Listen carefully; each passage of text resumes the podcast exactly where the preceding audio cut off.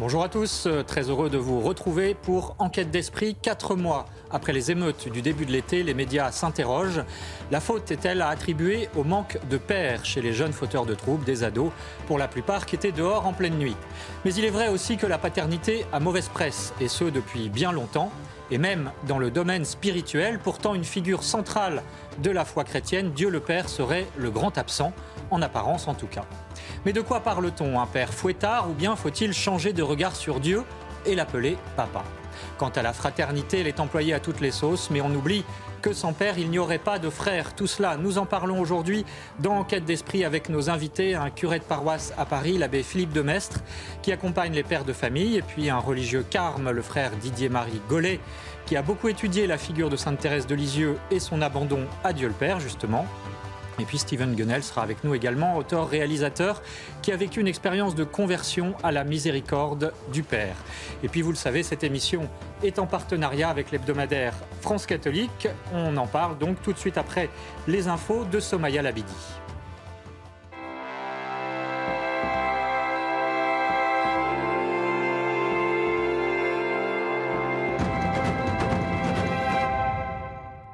Bonjour Somaya, et on commence par parler avec vous de la future loi sur l'avortement qui sera dans la Constitution et évidemment la réaction de l'Église catholique. Absolument, Émeric. Vive réaction du côté des évêques de France réunis cette semaine à Lourdes. C'est le cas de Monseigneur Hayé, évêque de Bayonne. Écoutez. Mais c'est encore euh, légaliser un peu plus le, crime abominable, comme l'a rappelé le, Concile Vatican II, euh, de l'avortement euh, ou de l'infanticide les, catholiques ne peuvent pas euh, accepter ça. C'est une violence euh, contre les enfants à naître qui sont les plus vulnérables et les plus innocents, qui sont, euh, bah, discriminés par la Constitution, ce qui est impossible, puisque la Constitution est là pour garantir l'appartenance à une nation dans laquelle nous sommes nécessairement tous solidaires. Les chefs religieux sont aussi vent debout contre la légalisation de l'euthanasie et du suicide assisté. Au cœur de la vie, un documentaire sur le sujet va être diffusé sur C8. Pour son producteur Bernard de la Villardière, l'euthanasie serait source de profondes inégalités. Écoutez. Je pense que cette loi, en fait, sous couvert de progressisme, risque d'introduire une autre inégalité dans une euh, société, comme vous le savez, qui est malade de l'individualisme, de la solitude, d'une déperdition du lien social, et qui va faire que le malade va se retrouver isolé face au corps médical, face à l'hôpital, face parfois à une famille qui, une famille qui n'en peut plus, face aussi aux contraintes budgétaires, parce que comme vous le savez, c'est en fin de vie qu'on coûte très cher à la sécurité sociale. Et donc je crains que finalement cette possibilité ne devienne un impératif plus ou moins diffus auprès des gens qui sont en fin de vie. La statue de la Vierge de la flotte en gré a été déboulonnée de l'espace public en début de semaine suite à la décision du Conseil d'État. La mobilisation de l'association Touche pas à ma statue n'aura pas suffi. La mairie cherche désormais un repreneur. Le récit d'Éloi Rochebrune. Notre-Dame n'est plus sur son socle, disparue de l'espace public. Pourtant, le combat continue pour l'association Touche pas à ma statue. Le week-end dernier, ces défenseurs du patrimoine avaient enchaîné la Sainte Vierge. Ces chaînes avaient ensuite été fixées au sol grâce à du béton. La statue, le Conseil d'État a demandé à ce qu'elle soit retirée. Euh, et en signe de protestation, on est allé à l'essence du problème, euh, le fait de pouvoir la retirer. Et on s'est dit qu'en ajoutant une chaîne, un peu de béton, ça allait rendre un peu difficile cette tâche. Ça aura au moins permis à cette statue de ne pas être déboulonnée dans l'oubli et euh, ça permettra à tout le monde d'entendre parler de celle-ci euh, avant qu'elle aille ailleurs.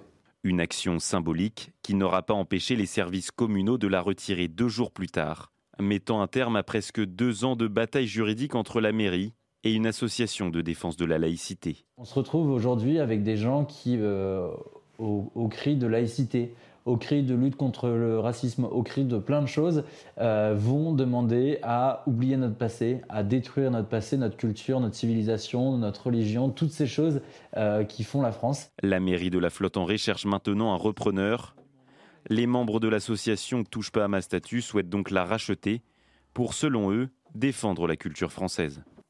Puis on termine ce journal avec cette exposition du Trésor de Notre-Dame dans les galeries du Louvre. Plus d'une centaine d'œuvres sont à découvrir. Plongez dans cette divine exposition avec Louis Lallemand. Ce reliquaire de la couronne d'épines du Christ aurait pu ne jamais être exposé. Il fait partie du trésor sauvé par les pompiers lors de l'incendie de Notre-Dame en avril 2019. Dans les couloirs du Louvre, plus de 120 œuvres nous font remonter le temps jusqu'au Moyen Âge.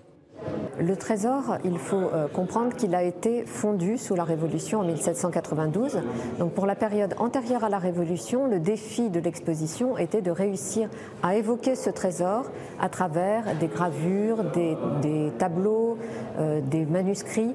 Autre objet phare, cette couronne commandée par Napoléon pour son sacre à Notre-Dame. Le reste du trésor, on le doit en grande partie à Eugène Viollet-le-Duc, architecte du Second Empire.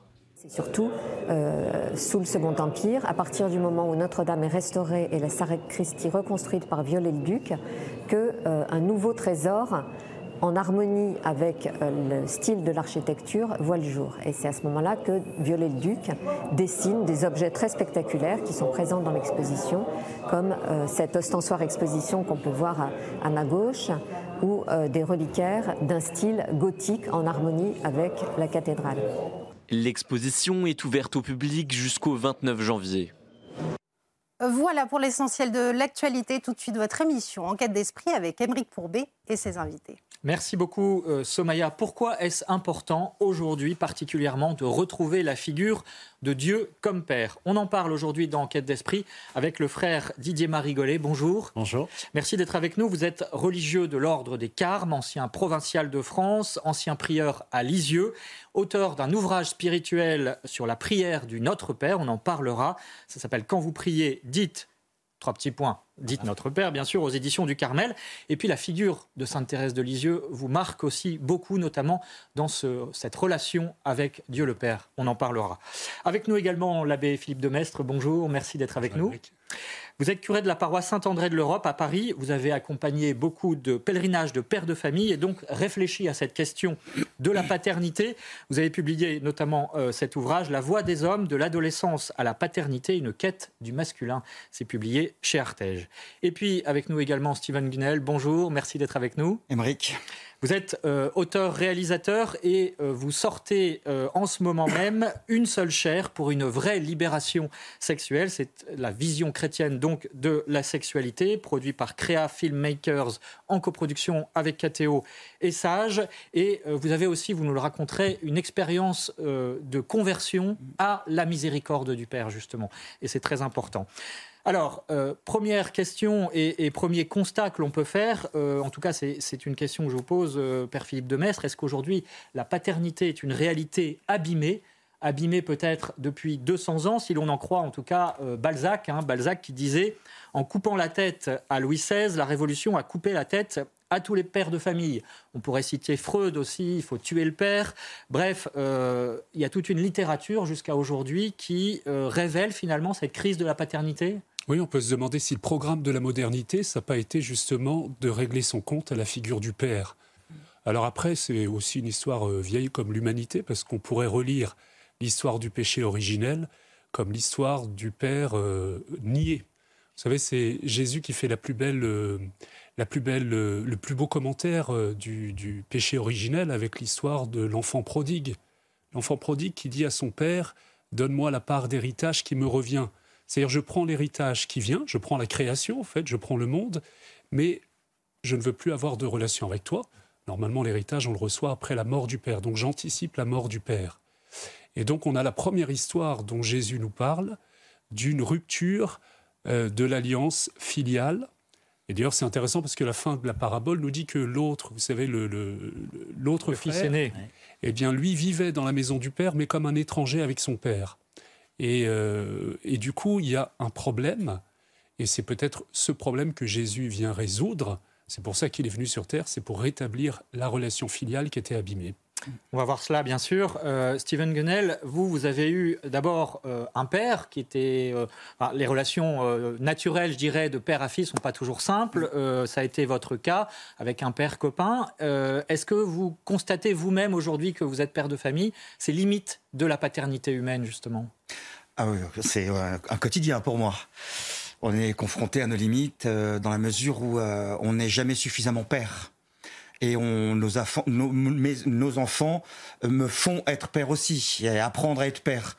Et euh, pour ça, j'ai besoin d'un repère justement pour euh, essayer toujours de me reconvertir et de voilà rester dans les clous, faire ce qu'il faut, être bienveillant, présent, euh, un petit peu tout le contraire de ce que je n'ai pas reçu quand j'étais plus jeune. En effet, avec ce papa artiste, pigeon voyageur et qui une fois de temps en temps venait par-ci par-là et me disait moi je suis pas ton papa, je suis ton copain. Donc c'était difficile après en effet moi par rapport à la figure paternelle de me construire.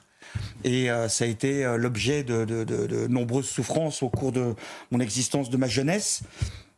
Mais aujourd'hui, grâce au mariage, mon épouse, avec qui je ne fais qu'une seule chair, en tout cas on s'efforce, euh, me, m'unifie en fait. Et en effet, après, il y a la conversion, la foi, et tout ça me, essaie de me rétablir et de me construire en tant qu'homme, donc en tant qu'époux, en tant que père, et en tant que, en tant que moi-même, quoi, en fait. C'est vrai que ça correspond aussi sans doute à une période, celle des années 68-70. Euh, Je voudrais citer Jacques Brel, euh, c'est assez éloquent, qui dit La paternité n'existe pas, c'est une vue de l'esprit.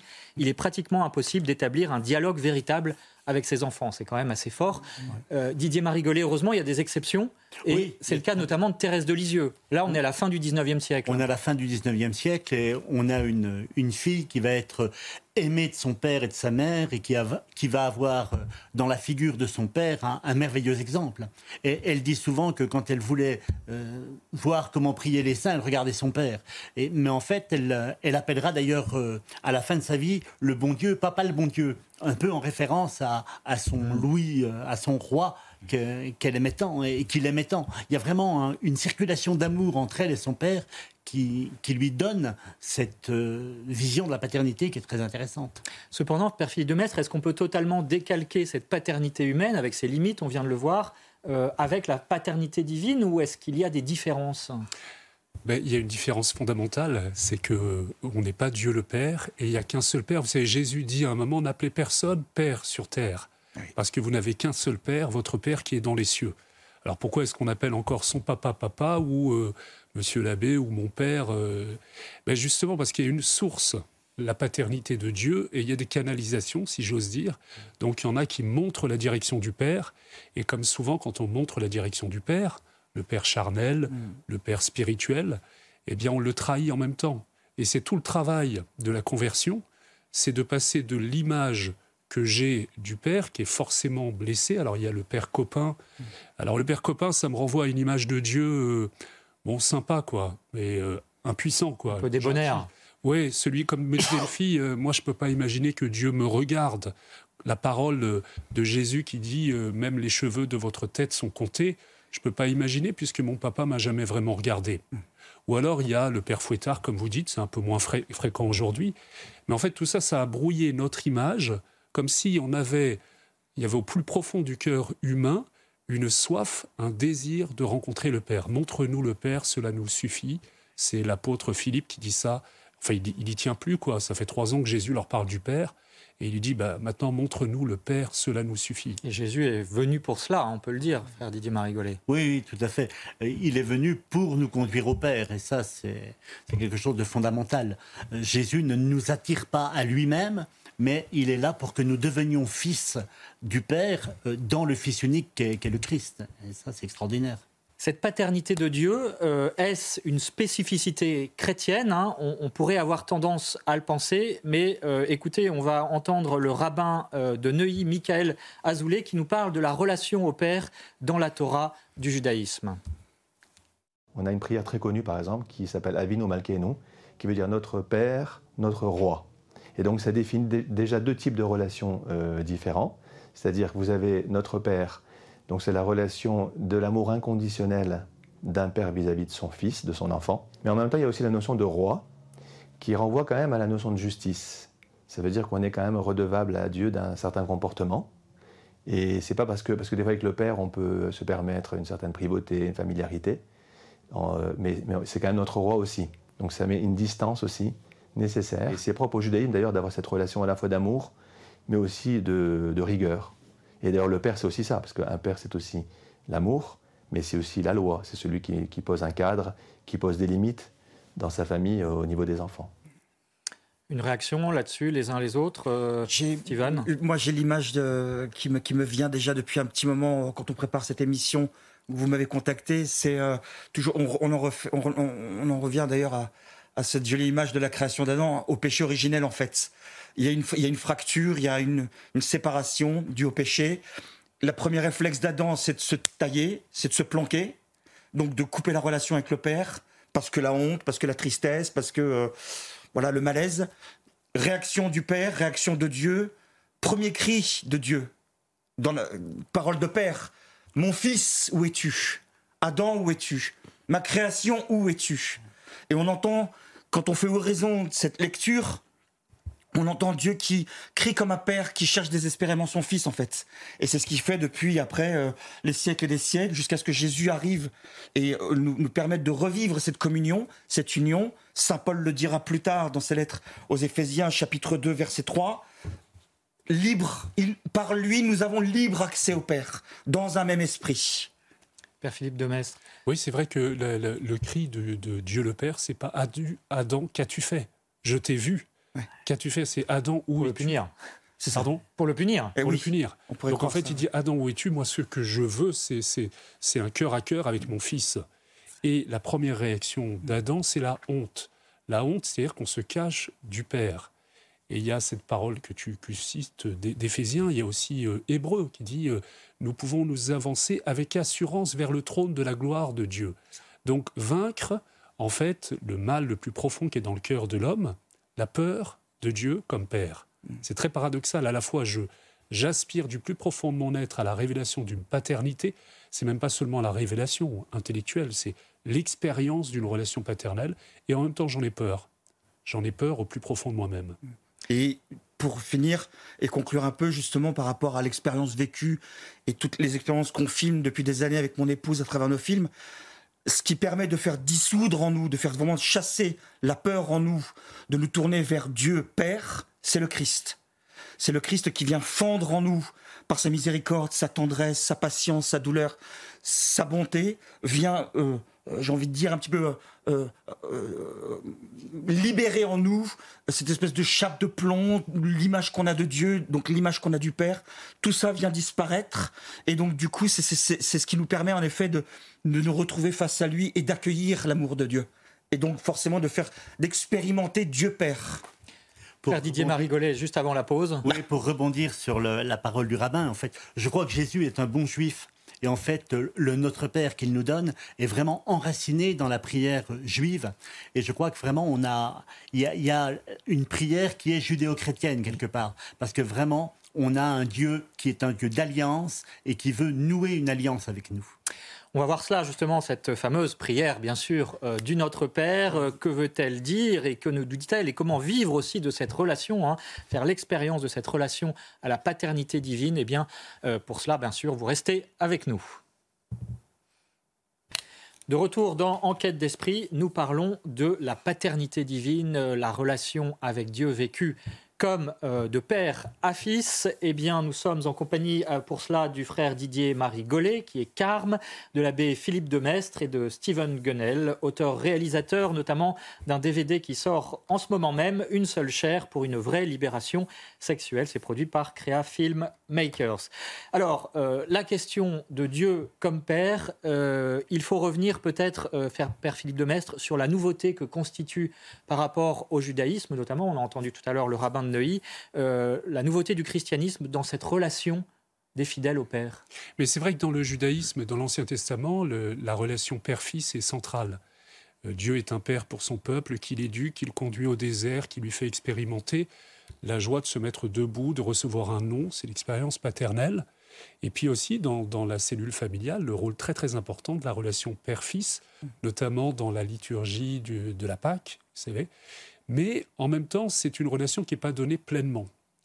Et il y a une chose qui est très étonnante dans la prière du Notre Père. Moi, je me suis toujours interrogé. Parce que vous savez, les apôtres demandent un moment à Jésus Apprends-nous à prier. C'est-à-dire que. Apprends-nous les mots de la prière Non, puisqu'ils avaient les mêmes. Ils allaient à la synagogue, ils priaient les psaumes, donc ils savent prier. Jésus a choisi des religieux autour de lui. Donc en fait, il ne nous demande pas. On a la prière du Notre Père qui s'affiche sur l'écran. Voilà, il ne demande pas à Jésus des nouveaux mots. Et en fait, si on prend la prière du Notre Père, à peu près chaque euh, proposition est un condensé de ce qu'il y a déjà dans l'Ancien Testament. Mais la révolution, c'est les deux premiers mots. Quand vous priez, dites Père, dites Abba. C'est-à-dire, vous dites la même chose, mais un Père. Parce que maintenant, vous avez le droit, puisque moi, le Fils unique, je vous ai donné accès. Donc, appropriez-vous cette relation paternelle. Alors, c'est intéressant ce point. Une relation avec le cœur, c'est ça que ça veut dire Avec le cœur, oui. Ouais, ouais. L'esprit qui nous a été donné, dit, dit Paul aux Romains, n'est pas un esprit de crainte, de peur, mais un esprit qui nous fait crier Abba, papa. Je voudrais juste vous faire un petit témoignage. Allez-y, allez-y, je suis rentré dans, un avion, on avait trois heures d'avion. Il y a une petite fille, vous savez, à l'âge où elle a des problèmes de dents, qui a hurlé dans les bras de son papa pendant trois heures. Alors, vous voyez, elle mettait à l'épreuve son père. Et le pauvre père, il avait 200 euh, personnes qui le regardaient de travers. Et je me disais, en fait, elle n'a pas un esprit de peur, de soumission. Elle crie Abba. Elle crie Abba parce qu'elle a mal mm. Et elle éprouve la patience de son père. Est-ce que moi, dans ma relation à Dieu le Père, j'ai cette même assurance, cette même vérité quand je prie les psaumes, quand je prie les mêmes prières que celles qui ont été apprises euh, à nos grands frères dans la foi qui sont les, juifs, est-ce que je le vis avec cette assurance que le Père est là? Frère Didier Marigolet, il y a cet exemple de Sainte Thérèse de Lisieux dont vous avez commencé à nous parler, puisqu'elle avait une relation très privilégiée avec son père euh, naturel, biologique, mais néanmoins, euh, elle avait une autre relation encore avec le Père divin, Dieu le Père, puisqu'elle pleurait en, disant la prière du Notre Père. Euh, on a le témoignage de sa sœur euh, Céline, sœur Geneviève, qui entre euh, pour voir Thérèse et qui la trouve en, larmes. Et Thérèse lui répond simplement Je suis en train de, méditer le Notre Père. C'est si bon de dire à Dieu qu'il est Père. Et à la fin de sa vie, elle l'appellera Papa le bon Dieu. Mais je crois qu'il il y a une parole de l'Évangile qui, pour moi, est très très importante pour notre relation au Père. C'est quand Jésus dit à Marie-Madeleine je vais vers mon Père et votre Père. Il est le Père de Jésus d'une manière particulière, mais ce Père de Jésus, il devient le nôtre. Et ce que j'aime beaucoup, moi, c'est, je ne dis pas mon Père, mais je dis notre Père. C'est-à-dire que c'est toujours en, corps constitué, en Église, qu'on se tourne vers lui.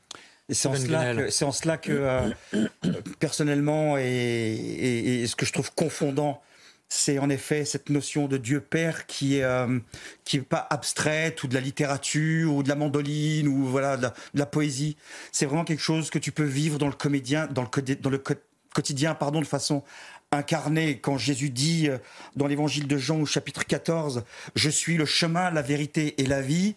Nul ne va au Père sans passer par moi. Et en effet, à force de vivre du Christ dans les sacrements, la prière, la foi, les actes, la mission, tout ça, en effet, on grandit et il y a cette proximité consolante. Je ne sais pas si je je pensais pas le dire, mais je vais vous témoigner un petit, une petite expérience récente. Je, je, c'est un peu délicat, donc je ne vais pas rentrer dans les détails, mais euh, cette maman qui a prié pour son fils il y a 25 ans, parce qu'elle était euh, dépassée, elle savait plus quoi faire pour, pour le sortir de la merde, pardonnez-moi l'expression qui a prié Dieu que ce Seigneur est venu euh, sauver dans cette petite chapelle Saint-Rita à Nice qui, où j'ai fait donc l'expérience de la miséricorde. Cette même maman, ce même papa, entre guillemets, ne me demandez pas pourquoi, ça me dépasse, je n'ai pas les, je, pas les réponses, c'est pour moi fou. Euh, ces mêmes parents qui ont prié pour moi pour que Dieu me sauve, aujourd'hui ne me parlent plus. Pour des raisons que j'ignore peut-être euh, une maladresse de ma part, euh, ou ai-je péché, je ne sais pas. Il n'y a, plus de dialogue. Donc il y a presque même le jeu du diable. Parce qu'il n'y a plus de communication, il y a division. Et donc je me retrouve encore un peu, entre guillemets, orphelin. Et je me dis, mais où est-ce que je vais trouver la consolation? Et je la retrouve mystiquement et incroyablement dans cette consolation où je me tourne vers le Père, qui lui est fidèle et qui me dit, quand bien même une mère pourrait abandonner son fils, moi, Dieu ton Père, je ne t'abandonnerai pas. Vois, ton nom est marqué dans la paume de ma main. Voilà jusqu'où Dieu Père nous aime. Et aujourd'hui, 25 ans plus tard, c'est moi qui prie pour ma maman, pour mon papa, pour qu'un jour il y ait cette réconciliation et que Dieu fasse une merveille encore et soit source de témoignages et de miracles pour, euh, voilà, Merci pour ce témoignage, Père de Metz. Peut-être une réaction sur ce Dieu de consolation, ce Père de consolation. Encore une fois, ce n'est pas forcément l'image qu'on peut en avoir quand on lit euh, la Bible, euh, un Dieu qui se met en colère, un Dieu qui euh, demande vengeance ou qui est jaloux. là, on a une autre image de Dieu. Est-ce qu'il faut changer de regard sur Dieu, sur Dieu le Père? En tout cas, vous voyez, on a derrière nous l'image de la représentation de Michel-Ange et vous voyez le doigt de Dieu le Père qui effleure le doigt de euh, d'Adam. Et en fait, vous savez, c'est comme dans le Veni Creator, on dit le doigt de la droite du Père. Le doigt de la droite du Père. Donc le Père agit par sa droite, qui est Jésus, mais pour aller jusqu'au bout, pour toucher comme un chirurgien le cœur là où personne ne peut toucher, et où on a, on a été blessé. En fait, c'est l'histoire de notre vie, on a été blessé par nos parents. Même si nos parents étaient parfaits, on n'a pas de parents parfaits mais on a été blessé dans cette soif la plus profonde de notre cœur de faire l'expérience de la paternité de Dieu. Et on a tous été blessés, comme tu le dis, Stephen. Et donc, on doit aller vers l'original. Et on blesse. Et on blesse. Et on blesse. Et on blesse. Et on blesse. Mais il y a que par omission et on blesse aussi. Voilà, il y a que l'esprit du Père qui peut visiter cette zone de notre être. Mm. Et c'est ça la consolation en fait. L'Esprit Saint consolateur, c'est pas simplement la consolation d'une maman pour son enfant. Mm. Oui, le, Père a des mm. sentiments maternels. Le livre d'Isaïe le dit. Il parle des entrailles maternelles, de l'utérus qui se retourne pour ses enfants. Mais c'est surtout une expérience, la consolation. Le Père peut nous rejoindre dans les zones les plus profondes et les plus blessées que nulle main humaine, nul doigt humain ne peut rejoindre sans ajouter à la blessure. Mais mon Père, quand on dit, enfin, quand, quand, on parle de Dieu miséricorde, Dieu la tendresse, Dieu l'amour, mais c'est Dieu justice aussi. Alors Dieu colère, Dieu justice, moi, ce que je trouve fascinant, c'est que quand on expérimente dans le Notre Père, le quotidien, la prière, ma relation à lui, je constate que il ne blesse pas. Il écoute, il accueille, en effet, il fait justice, il fait faire réfléchir, donc il appelle à la conversion, donc à un changement profond de mon attitude, de mes mauvaises habitudes, mon péché, etc. Mais toujours dans une grande délicatesse, juste, sans état d'âme. Je t'ai dit de ne pas manger du fruit. Tu as mangé du fruit, t'es morte. Voilà mais je suis là et je viendrai te chercher. Et c'est toujours, voilà, dans cette. C'est le seul qui ne coupe pas la relation. Frère Didier Marigolet. Dans une lettre à la Bébélière, justement, euh, la petite Thérèse, Thérèse de Lisieux, lui dit euh, J'espère autant de la miséricorde de Dieu que de sa justice. Elle tient les deux. C'est ce que disait un peu le rabbin tout à l'heure. C'est la loi et euh, la consolation, la miséricorde. Ouais, et puis il y a la colère. Hein. Moi, j'aime beaucoup la, colère. Parce que la colère, quand on est en colère, c'est qu'on est encore en relation. Et, eh et, donc Dieu ne coupe pas la relation. Et toi, on a le droit d'être en colère. On a le droit d'être en colère. Et si on aime quelqu'un, si on voit que notre enfant se détruit, eh ben, ça nous met en colère.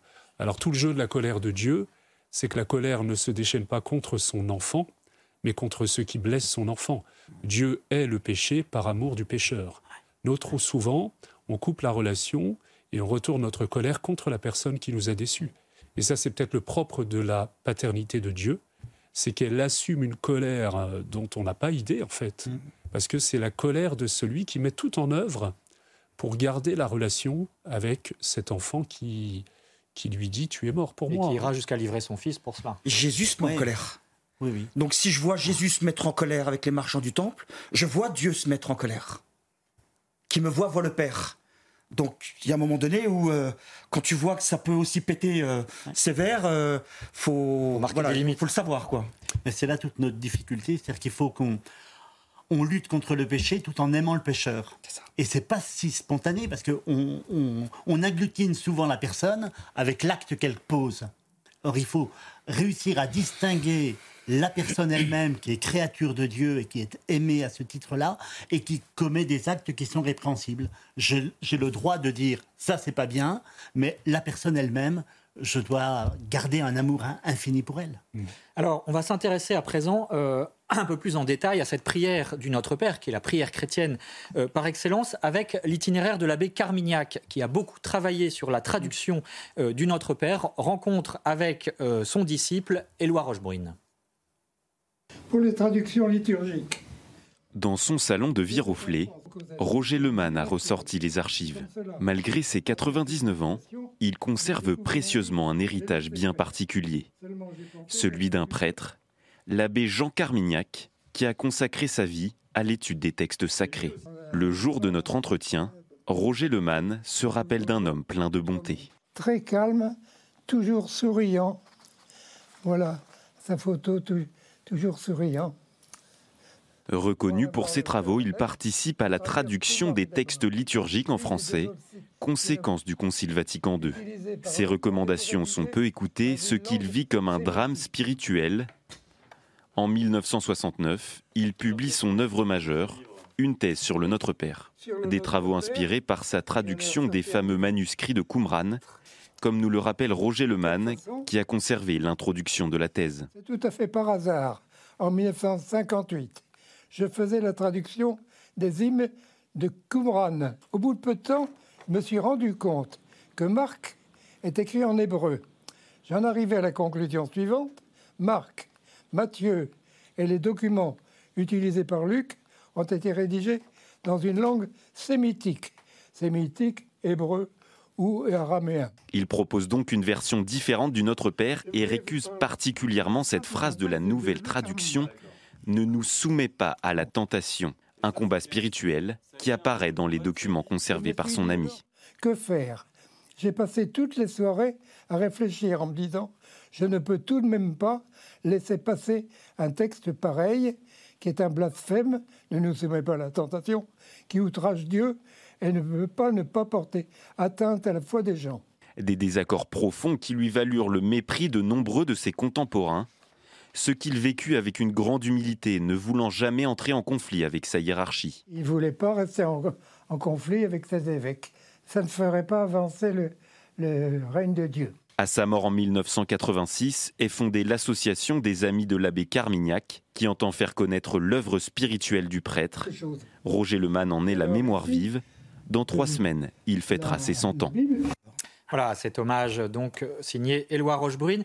Euh, Père Philippe de Mestre, cette question de la traduction d'une des phrases du Notre Père, hein, euh, que l'on dit actuellement ne nous laisse pas entrer en tentation, c'est une vieille histoire, mais qui a vraiment un, enjeu extrêmement fort, puisque euh, on a eu d'abord ne nous laissez pas succomber à la tentation, puis ne nous soumet pas à la tentation, puis aujourd'hui ne nous laisse pas entrer en tentation.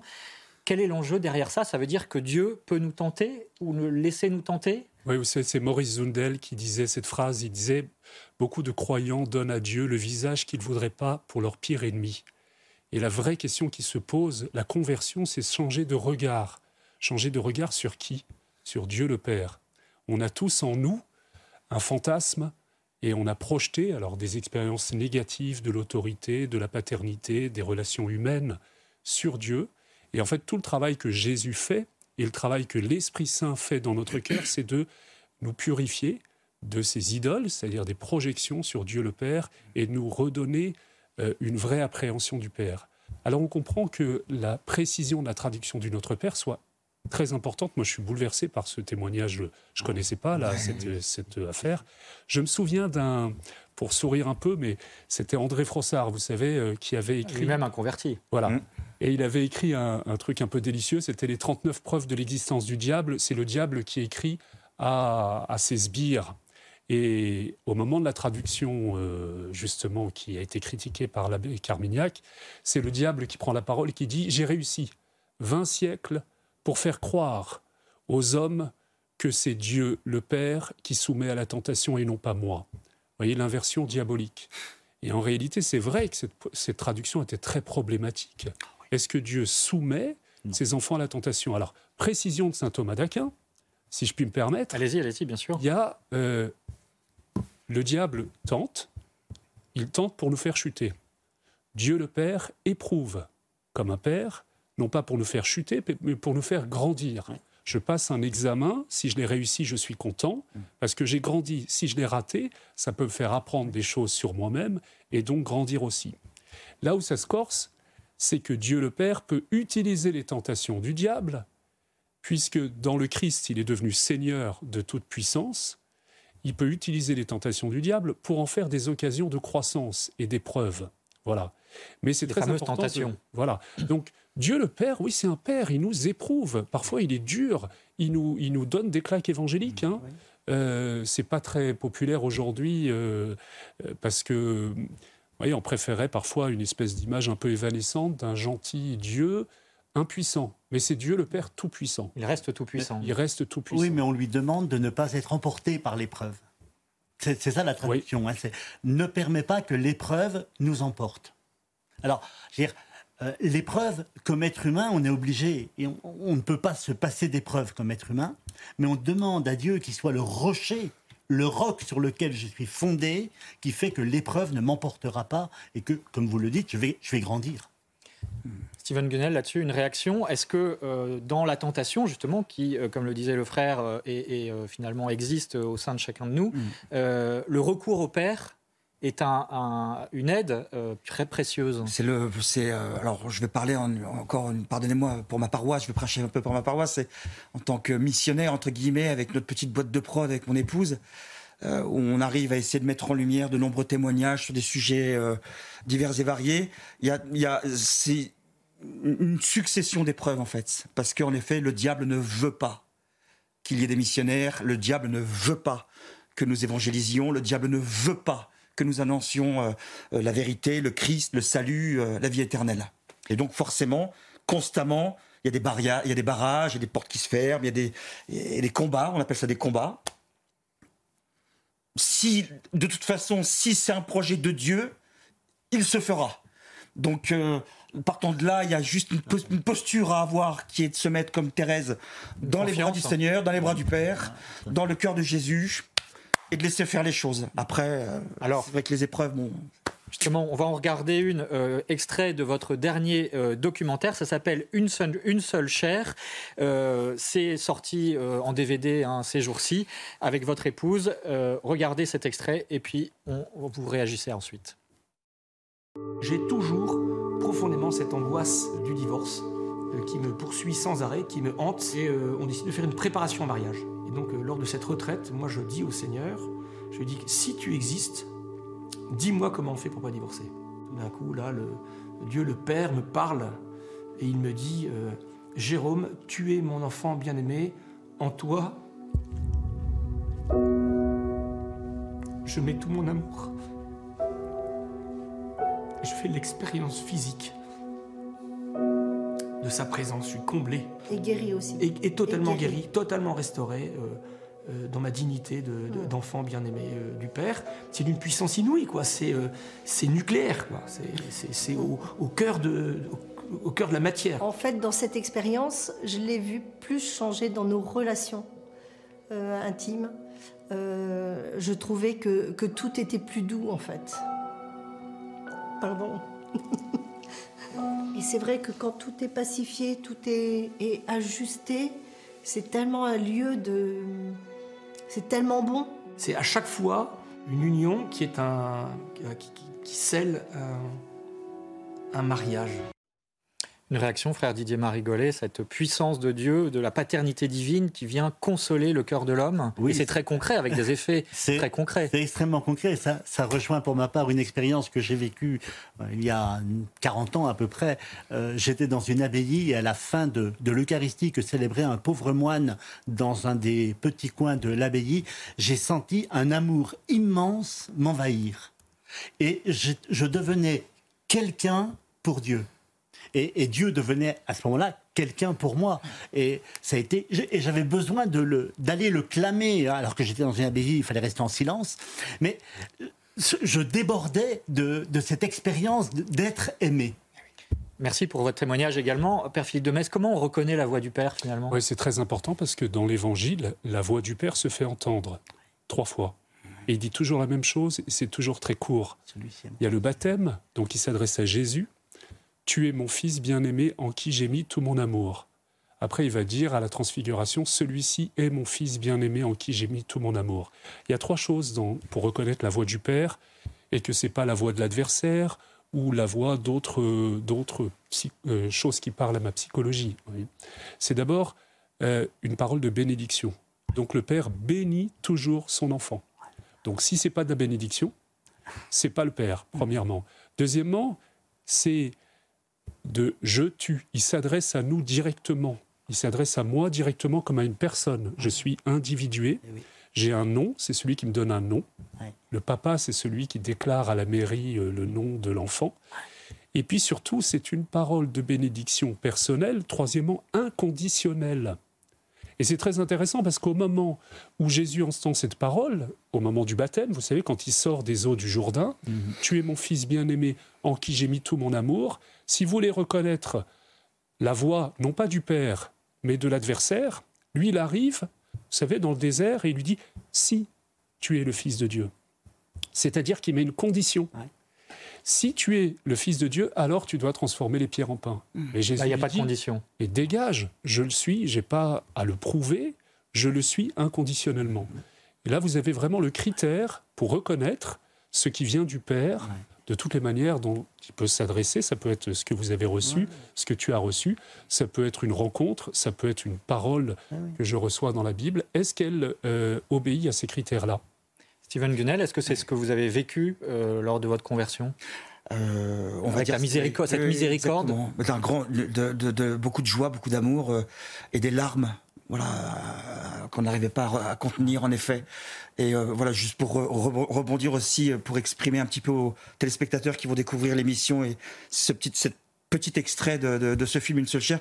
Il faut savoir que Jérôme, dans son enfance, c'est de l'inceste, euh, abus euh, par un prêtre, euh, violé par un prêtre, euh, une sexualité complètement pétée, une, une humanité complètement cassée, et d'où et d'où cette peur justement de l'engagement dans son mariage, etc.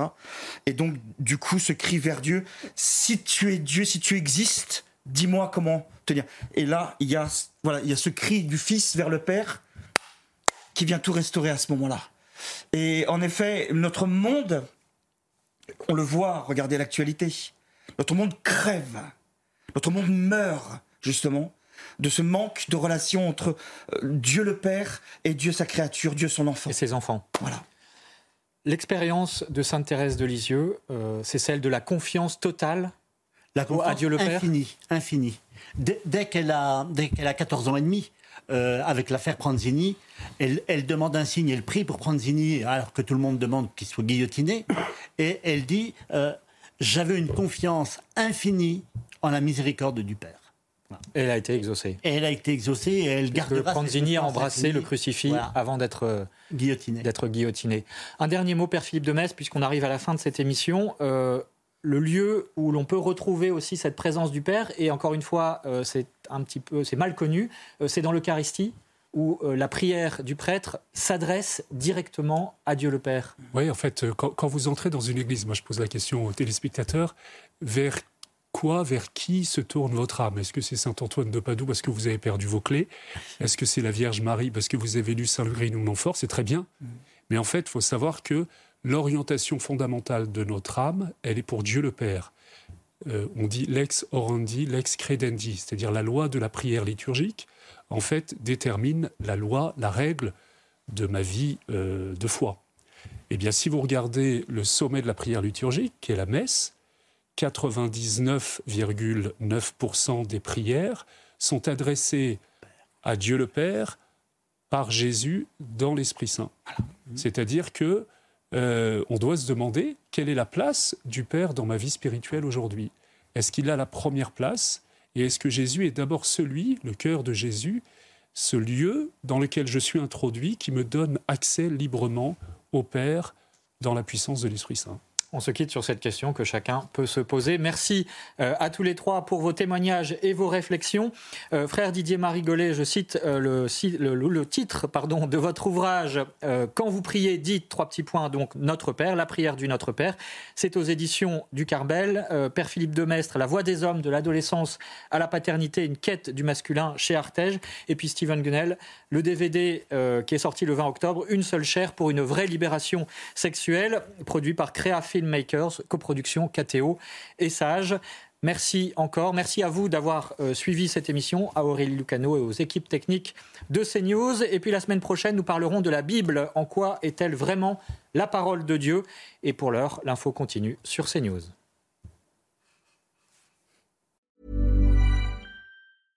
When your skin feels nourished and glows, you radiate confidence. Osea makes giving your skin a glow up easy with their clean, clinically proven Mega Moisture Duo. This seaweed powered duo features two of Osea's best sellers, Undaria Algae Body Oil and Undaria Collagen Body Lotion. Glow from the inside out. Get 10% off your first order with code GLOW at OseaMalibu.com. That's O S E A Malibu.com code GLOW.